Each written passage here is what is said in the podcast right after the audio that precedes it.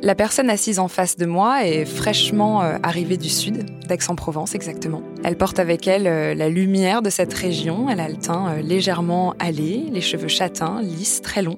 Et puis elle porte une robe en éponge vert bouteille.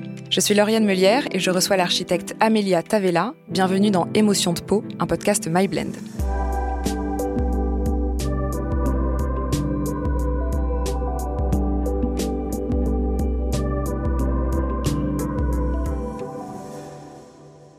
Je viens de te décrire à l'instant. Comment est-ce que tu as l'habitude de te présenter, toi, quand tu te regardes avec tes yeux Trois mots. Femme, corse, architecte. Mon identité, elle se construit euh, à partir, je crois, d'un territoire d'abord, une île, mais aussi à partir d'une matrice, la féminité, être une femme et être, euh, être une maman également. La maternité, la maternité des projets, la maternité euh, plus classique, celle qu'on a pour nos enfants. Comment est-ce que la Corse rejaillit en toi? Puisque tu as cité la Corse euh, très rapidement quand je t'ai demandé de te présenter. Qu'est-ce qu'elle a fait de toi? J'ai grandi dans le maquis corse. Je faisais énormément d'équitation euh, enfant et adolescente.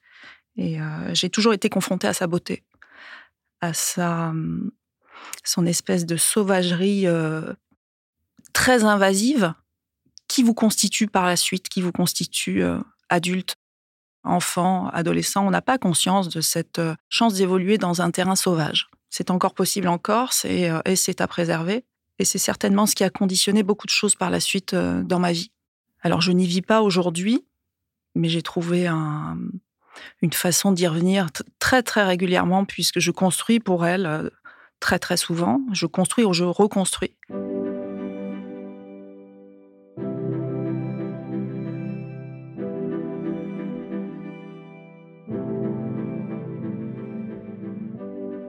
Comment est-ce que tu as su que tu serais architecte? Est-ce que euh, tes parents peut-être ont joué un rôle là-dedans? Il se trouve que ma mère a effectivement été très euh, active, de façon euh, certainement inconsciente, hein, dans tout ce qu'elle m'a transmis de, cette nécessité en tant que femme d'autonomie, d'indépendance, un peu à l'image de la Corse. Moi, j'ai décidé d'exercer ce métier à titre libéral. J'ai toujours euh, voulu l'exercer euh, dans une certaine forme de solitude, plutôt comme un artiste, en étant dans une forme de dénuement euh, de plus en plus poussé et, se limiter à une équipe assez restreinte autour de moi. C'est vrai que ma mère, qui nous a élevés, on peut dire, toute seule, dans les années les plus importantes de notre vie, mes deux frères et moi, n'a jamais vraiment fait de différence entre le fait que je sois une, une fille face à deux garçons. Donc elle m'a donné cette confiance et, cette croyance, cette foi de, penser que tout était possible pour une femme, pour une jeune femme, au même titre que mes frères. Et euh, je pense que cette dimension-là, cette transmission, euh, avec ce que m'a transmis la Corse par ailleurs, cette quête, euh, ce désir permanent de beauté, ont fait l'architecte que je suis comme euh, énormément d'enfants euh, des années, euh, je sais pas, des années 80. Nos parents ont divorcé à un moment donné et, ma mère s'est trouvée un peu seule avec ses trois enfants. Cette situation-là n'a jamais donné lieu de sa part à une quelconque un quelconque renoncement quant à nos carrières respectives. Mes deux frères sont notaires. Moi, je suis architecte. Voilà, on a eu la chance tous les trois de partir dans des grandes villes, dont Paris pour moi. Elle a tout mis en œuvre, un certain nombre de sacrifices pour qu'on ait à notre disposition tous les outils nécessaires pour euh, être des adultes accomplis. Qu'est-ce que tu ressens en termes d'émotion quand tu penses à elle et à ce qu'elle t'a transmis? Comment est-ce qu'elle s'est marquée en toi et comment est-ce qu'elle s'est imprimée dans ta peau, ta maman? Mais c'est beaucoup d'odeurs, je crois. Elle est toujours très proche de, tout ce qu'on rapproche de la femme. Il y a ce, rapport à la peau et des odeurs dont je me rappelle, de parfums, de, de peau bronzée parce que c'est beaucoup de soleil, c'est beaucoup la plage. La Corse, elle a quelque chose d'extrêmement sensuel dans ce qu'elle offre et euh, je pense qu'elle rend la femme encore plus belle. Est-ce que tu peux me résumer ton parcours de ton enfance jusqu'à ton entrée dans la vie adulte? J'ai grandi dans une école euh, plutôt sauvage euh, sur la rive sud d'Ajaccio, que j'ai quitté ensuite pour aller au lycée Fèche à Ajaccio, de l'autre côté de la rive. Et puis, comme beaucoup d'étudiants corses, j'ai encore traversé la rive, mais un petit peu plus loin, pour me rendre à Paris. J'ai quitté la Corse pour le continent après mon bac pour faire des études d'architecture à Paris, à l'école spéciale d'architecture euh, Boulevard Raspail. Qu'est-ce que tu penses de Paris quand tu arrives? Il y a quelque chose d'assez inquiétant quand même, parce que en tant qu'insulaire, euh, c'était une forme d'inconnu, mais en même temps euh, quelque chose de très attirant. Je suis tombée amoureuse de cette ville, de ce qu'elle m'offrait, de la, beauté de, sa morphologie. Et euh, c'était un peu la ville de toutes les promesses. Hein.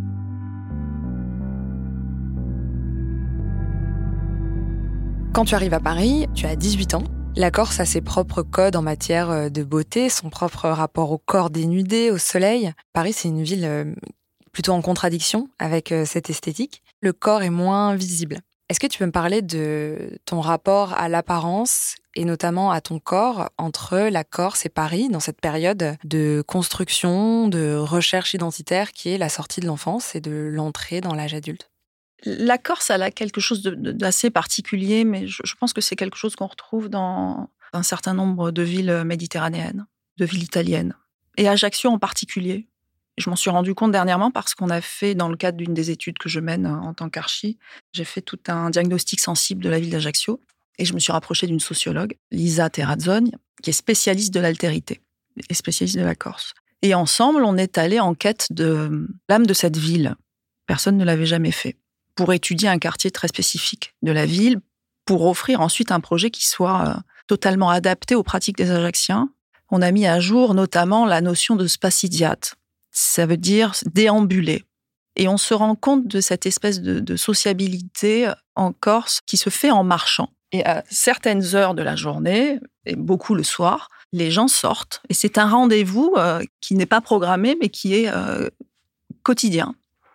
Et les gens sortent à la fois pour se montrer et pour voir les autres. Donc il y a une espèce de notion euh, d'apparat, quelque chose d'assez m'as-tu vu en fait, très très euh, très insulaire. Je pense que cette dimension-là, vraiment ajaxien, a certainement influé sur moi dans, la façon dont j'ai grandi et dans le regard qu'on pouvait porter sur moi. Il y a certainement une forme de contrôle que j'ai pu lâcher quand je suis arrivée ensuite à Paris autant sur une façon d'être que sur euh, une façon de se vêtir. Qu'est-ce qui a changé?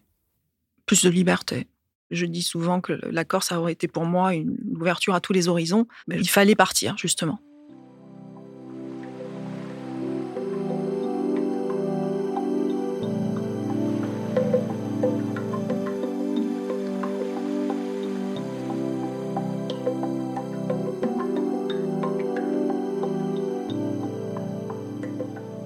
Pendant une dizaine d'années, euh, tu bâtis littéralement ta carrière euh, d'architecte.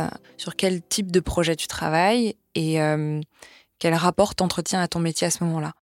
Alors après mes études d'architecture, je fais un DESS de, droit de construction, aménagement, urbanisme pour avoir un comment dire un bagage un peu plus solide. Je, continue une formation de, de développement durable et puis j'entame sept ans de, collaboration avec une agence euh, à Aix-en-Provence. Je travaille euh, majoritairement sur des équipements publics. C'est peut-être ça qui me donne le goût de, ce que je ferai par la suite. Ce rapport très fort aux, équipements qui accueillent du public. Est-ce que tu te sens bien dans ta peau euh, de jeune architecte? Est-ce que tu te sens bien dans ta peau de femme? Je pense que je suis comme anesthésiée. Une enfance un peu compliquée, très heureuse en apparence, mais euh, un certain nombre de trucs qui me qui m'ont certainement marqué, la, distance par rapport à mon papa, enfin ce genre de trucs qui font qu'à un moment donné, euh, je crois que l'esprit a cette intelligence de, de couper un peu les sensations et de les différer pour plus tard. De ce fait, j'avais une espèce de vie euh, un peu sous cellophane, dans une espèce de forme de perfection comme ça, avec un enfant d'abord, un deuxième très vite ensuite parce que j'avais adoré euh, porter la première. Mais euh, oui, anesthésiée. Et j'en ai eu conscience ensuite quand j'ai vraiment vécu des, choses qui m'ont atteinte et que je me, suis laissée atteindre par un certain nombre de choses, ce qui n'a pas été le cas pendant très longtemps. Donc j'avais tout échafaudé, je pense que mon inconscient avait tout échafaudé pour que rien ne soit jamais plus douloureux. Mais ça veut dire qu'on est coupé de toutes les émotions, y compris les bonnes. Donc tu commences à travailler dans un cabinet d'architecture, tu habites à Aix-en-Provence, tu grimpes les échelons, tu as un compagnon, deux enfants, un bel appartement, euh, un métier valorisé socialement qui te permet d'être autonome. Tu as sur le papier, comme on dit souvent, tout pour être heureuse. Pourtant, tu l'es pas. Tu es triste et tu n'arrives pas à être en contact justement avec une forme d'apaisement, de bien-être. Comment est-ce que tu réalises que quelque chose cloche, que quelque chose ne va pas Et est-ce que tu peux me parler notamment de ton corps? Ouais, le corps a cette intelligence-là qu'il faut savoir entendre. Mon corps était en train de me dire qu'il fallait euh, absolument euh, métamorphoser un certain nombre de choses dans ma vie pour, euh, pour être plus en phase avec ce que j'étais réellement. Ouais, c'est presque des choix par le négatif. J'ai dû être architecte assez, assez jeune enfant parce que très souvent je ressentais soit une sensation très désagréable dans le lieu dans lequel j'étais. J'avais beaucoup de difficultés avec les milieux ruraux. Peut-être la présence d'un cimetière très proche d'une église et très proche des lieux dans lesquels on habitait, cette conscience de, de la précarité de la vie, enfin que des trucs existentiels qu'ont les enfants euh, très souvent euh, à un certain âge, euh, faisait que la dimension rurale d'un lieu était assez angoissante pour moi. Alors que certains lieux me, réjouissaient beaucoup plus que, que, l'effet qu'ils pouvaient faire sur d'autres enfants. Donc j'avais quand même ce rapport à l'espace euh, depuis l'enfance euh, très particulier. Et je pense que quand on a cette dimension-là en soi, cette euh, possibilité de ressentir les choses, on est forcément à l'écoute de son corps. Alors moi, je m'en suis coupée très longtemps par nécessité, pour, pour ne pas souffrir. Et puis, et puis, à un moment donné, quand euh, certainement votre esprit considère que vous avez tout accompli, euh, déclenche euh, ce, dont on a parlé, tous ces symptômes, pour vous pousser à aller plus loin. Ce passage de cap, il se fait à travers un, travail psychanalytique, enfin, du moins c'est le choix que j'ai fait moi, un travail introspectif. Tu parles souvent de, de beauté, le beau, etc. On sent que c'est un sujet qui t'anime. Est-ce que tu te trouvais belle pendant cette période? Non, je pense que j'avais pas pleinement possession de ma féminité. Je pense qu'elle appartenait à, d'autres. Tout est question d'émancipation. Je pense qu'on appartient certainement au regard de nos parents, celui de notre mère, celui de notre père. Donc il y a, ce, cette échappée-là à opérer qui, est compliqué. Ce travail psychanalytique euh, que j'ai fait donc euh, avec euh, une philosophe et, psychanalyste extraordinaire qui est Anne Dufourmentel, il m'a permis de remonter euh, le, fil de soi, de faire en sorte que les choses évoluent euh, finalement assez naturellement vers quelque chose qui, qui me correspondait davantage dans, dans la façon de mener ma vie. Est-ce que tu peux me parler de la psychologue que tu choisis? À quoi ressemblent ensuite vos premières séances? Alors c'est une femme que je découvre euh, à travers la presse, qui m'interroge. Alors j'achète ses livres, j'en lis un certain nombre, tout me parle je finis par, la contacter et euh, elle accepte de me recevoir et on commence comme ça une, grande conversation euh, hebdomadaire où je me déplace à Paris une fois par semaine. Cette espèce de chemin initiatique, ces allées venues entre Paris euh, et Aix-en-Provence et, et ça se passe comme ça deux fois dans la journée avec un certain temps entre deux séances pour que quelque chose arrive et elle m'apprend d'abord à travers ses livres et ensuite dans ce qu'on se raconte. Elle m'apprend l'éloge du risque. Elle m'apprend la puissance de la douceur. Donc, c'est deux livres fondateurs de son œuvre qui sont euh, à lire et relire, qui euh, auront un écho euh, extrêmement puissant chez moi. Cette personne-là a disparu depuis de façon très héroïque en, sauvant deux enfants de la noyade sur la plage de Ramatuelle. Et j'ai poursuivi euh, ce, travail-là euh, avec en tête ces deux, ces, deux, ces deux valeurs, je dirais, qui sont euh, une forme de leitmotiv aussi bien dans mon travail que dans ma vie et, celle de, ceux qui, qui, la partagent. Une forme de, de prise de risque permanente pour que quelque chose arrive, pour que des rencontres se fassent, des rencontres euh, qui sont pas forcément euh, avec des gens, mais des rencontres euh, avec des pensées, un lieu, une sensation, la beauté et la puissance de la douceur. La douceur est source de transformation, de métamorphose véritablement. C'est par là que les choses arrivent, je dirais, et non pas par le conflit, par la violence, quête de pouvoir effréné. Alors, je, prends ce parti-là de façon très, très. avec énormément de modestie pour faire mon chemin. Est-ce que tu dirais que tu manquais de, de douceur et que tu avais du mal à prendre des risques jusque-là? Parfaitement.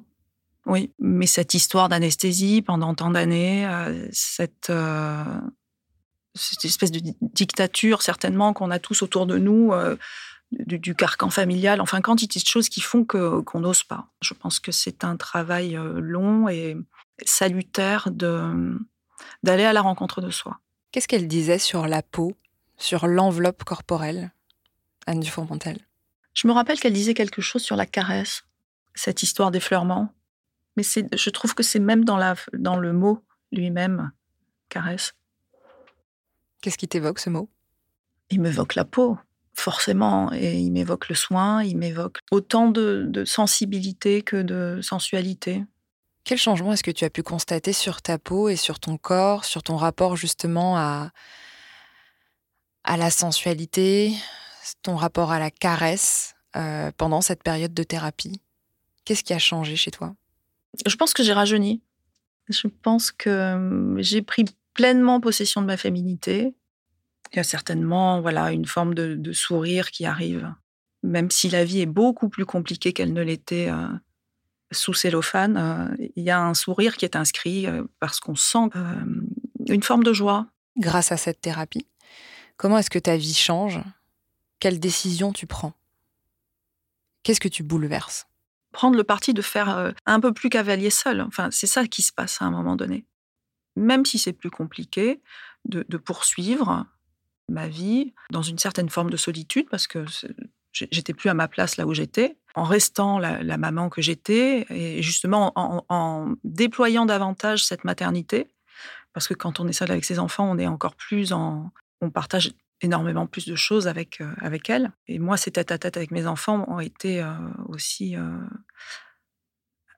assez fondateurs pour la suite, et notamment du lien qu'on a, elle et moi, et de, tout ce que je leur transmets aujourd'hui, qui pour moi est vital. Tu fous un bordel invraisemblable dans tout ce qui est ta vie. énormément de personnes sont assez mécontentes parce que ça les regarde aussi. Mais euh, le bouleversement est salutaire et, euh, nécessaire. La vie prend une toute autre dimension.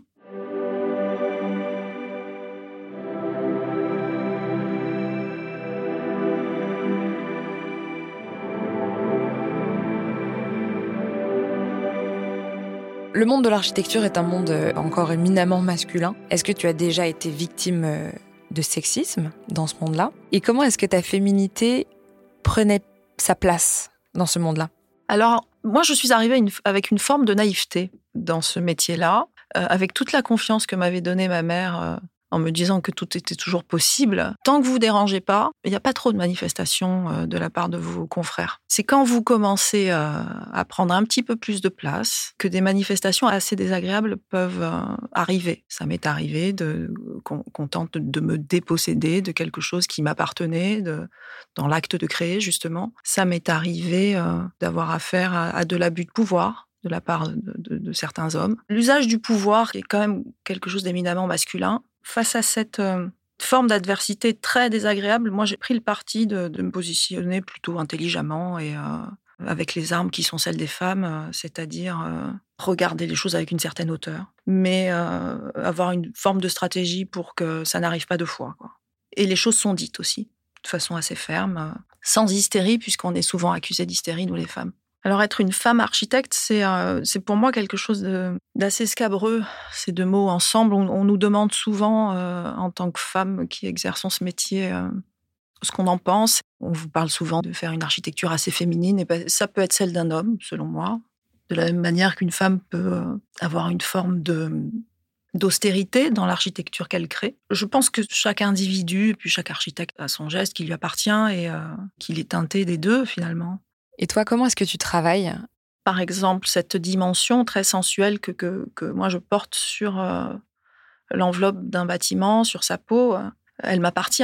Je ne pense pas que ça caractérise toute l'architecture au féminin. Je pense que À titre personnel, ça existe, ça arrive comme ça parce que euh, j'ai le parcours que j'ai, j'ai ce rapport très singulier à l'île sur laquelle je suis née. Et puis j'ai une, vision très poétique de la vie et j'ai toujours envie de penser que finalement ces bâtiments, ces édifices, beaucoup ceux que je réhabilite d'ailleurs, à qui on réinsuffle de la vie, sont organiques, ont une forme d'existence, qui n'ont rien de figé. C'est toujours des expérimentations euh, super intéressantes, en plus, euh, que ce soit du bois, du métal, du, de la pierre, euh, systématiquement et de façon impérative des matériaux naturels. Pourquoi est-ce que tu parles de la peau et de l'enveloppe d'un bâtiment? C'est quand même assez peu commun. Parce que je lui donne cette dimension organique et que pour moi, il est indispensable que en vieillissant, le bâtiment euh, soit de plus en plus beau. Et j'ai envie de lire euh, sur sa peau, sur son enveloppe, euh, les différentes strates historiques, le temps qui passe sur lui, de l'empreinte que, que ça va laisser sur le bâtiment. Et le cuivre, pour ça, est, est un matériau extraordinaire parce que il se patine véritablement, il s'oxyde. Il y a de véritables réactions chimiques qui font que, que le matériau évolue et changeant. De la même manière, quand on fait un bâtiment euh, en granit, très souvent, le granit qui se couvre de mousse, enfin, euh, très vite, euh, on rend à la nature ce qu'on lui avait pris. Et moi, j'aime cette symbiose entre les deux, cette harmonie justement entre la nature et le bâtiment, et presque qu'ils disparaissent. Et mon dernier projet de, de réhabilitation, justement, c'est un couvent qui était en ruine. Et ça a été pour moi une émotion extrêmement particulière de le refaire vivre avec des choix euh, architecturaux euh, et artistiques euh, très particuliers qui peuvent déplaire. Hein. Le fait de conserver le bâtiment dans son état de ruine, et puis on vient créer une extension dans un matériau complètement différent, avec la volumétrie de celle qui existait par le passé. Le couvent date de 1480. Et on prie pour que la grève prenne. Cette idée de bâtiments qui embellissent avec le temps, qui se patinent, euh, dont on sublime euh, l'effondrement, qui deviennent autres, euh, encore plus beaux, est-ce que c'est aussi ta vision du vieillissement pour les corps des hommes et des femmes? Ah, Inévitablement. Ce que je trouve intéressant sur les traces que laisse le temps sur ces édifices, c'est qu'ils sont le témoin de la grande histoire. Et il y a une espèce de presque de vertige à imaginer la richesse en soi d'avoir traversé un, temps si long. Et c'est en ça que je pense que c'est intéressant de le transposer euh, chez nous, sur notre propre peau, d'un homme, d'une femme. Il y a quelque chose d'éminemment euh, émouvant, touchant de, les percevoir. C'est pas des stigmates, c'est des empreintes, des traces de ce que la vie euh, fait sur nous. Et quel rapport t'entretiens avec les traces du temps qui passe sur toi et sur ta peau?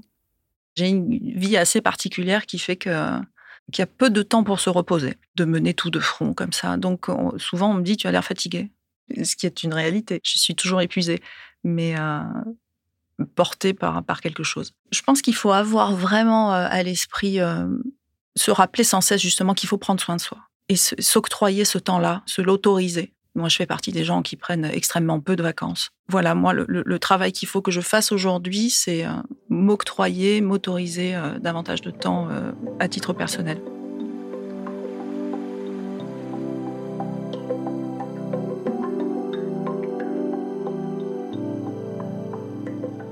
On va parler de maternité. Comment est-ce que tu décrirais tes deux filles?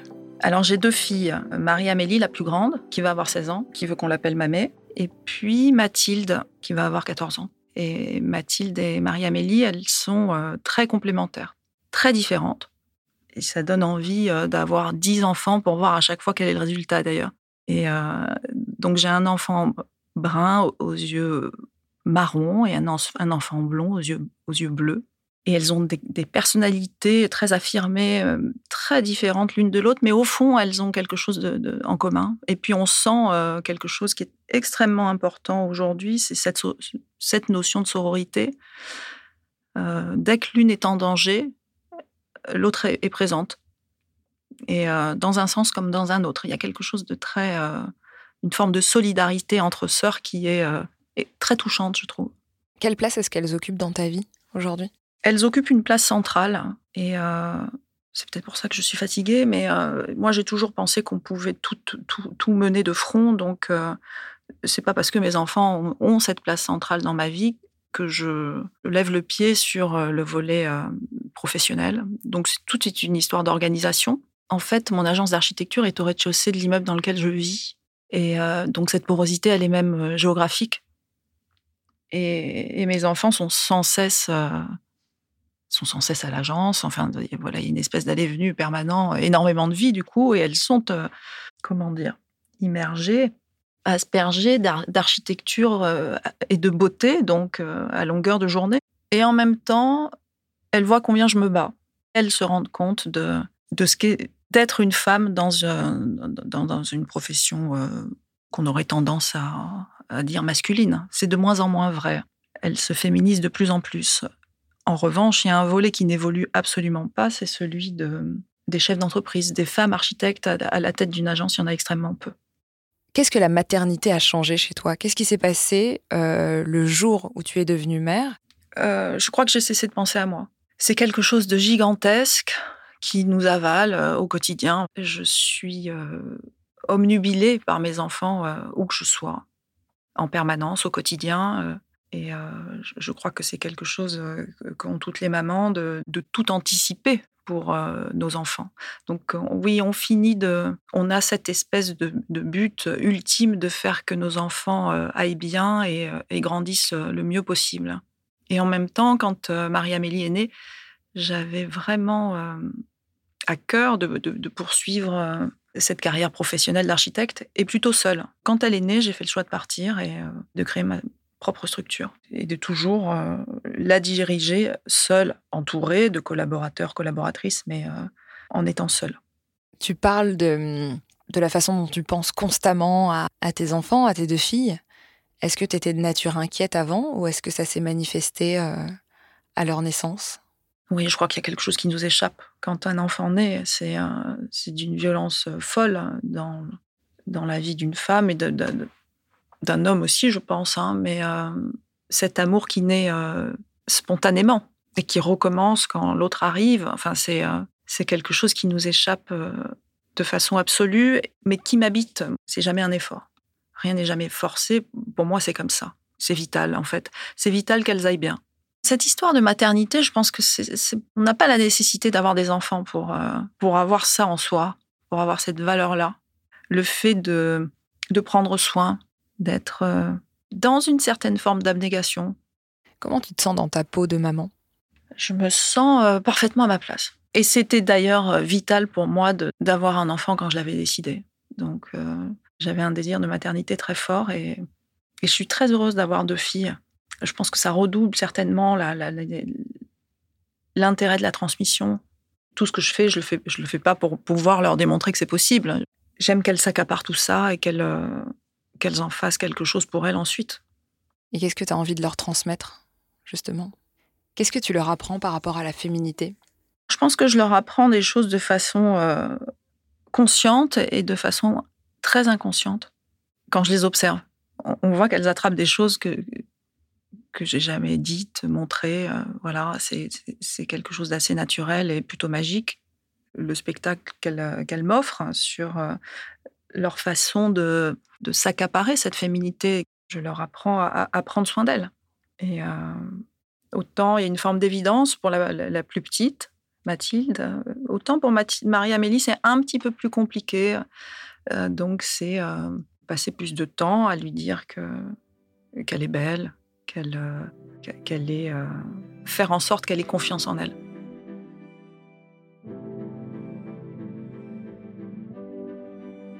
Comment tu te sens dans ta peau aujourd'hui? D'une façon un petit peu légère, euh, l'été arrive, donc ça veut dire la mer, ça veut dire tant de choses extrêmement agréables où la peau est à l'honneur, d'où les promesses d'un été réussi. Mais d'une façon un petit peu plus sérieuse, je crois que je suis en train de faire une espèce de bilan de tout ce que j'ai entrepris depuis quantité d'années, depuis ce bouleversement immense, et des promesses, parce que je pense que dans les mois qui viennent ou avant la fin de l'année, voilà, je, pense qu'un certain nombre de choses nouvelles, importantes, euh, vont s'opérer. Ouais, c'est une nouvelle décennie qui, qui, euh, qui, arrive et qui sera extrêmement euh, importante euh, pour ma carrière et qui sera tout aussi décisive pour l'orientation de mes enfants. Voilà, on a toutes les trois des trucs extrêmement importants qui arrivent.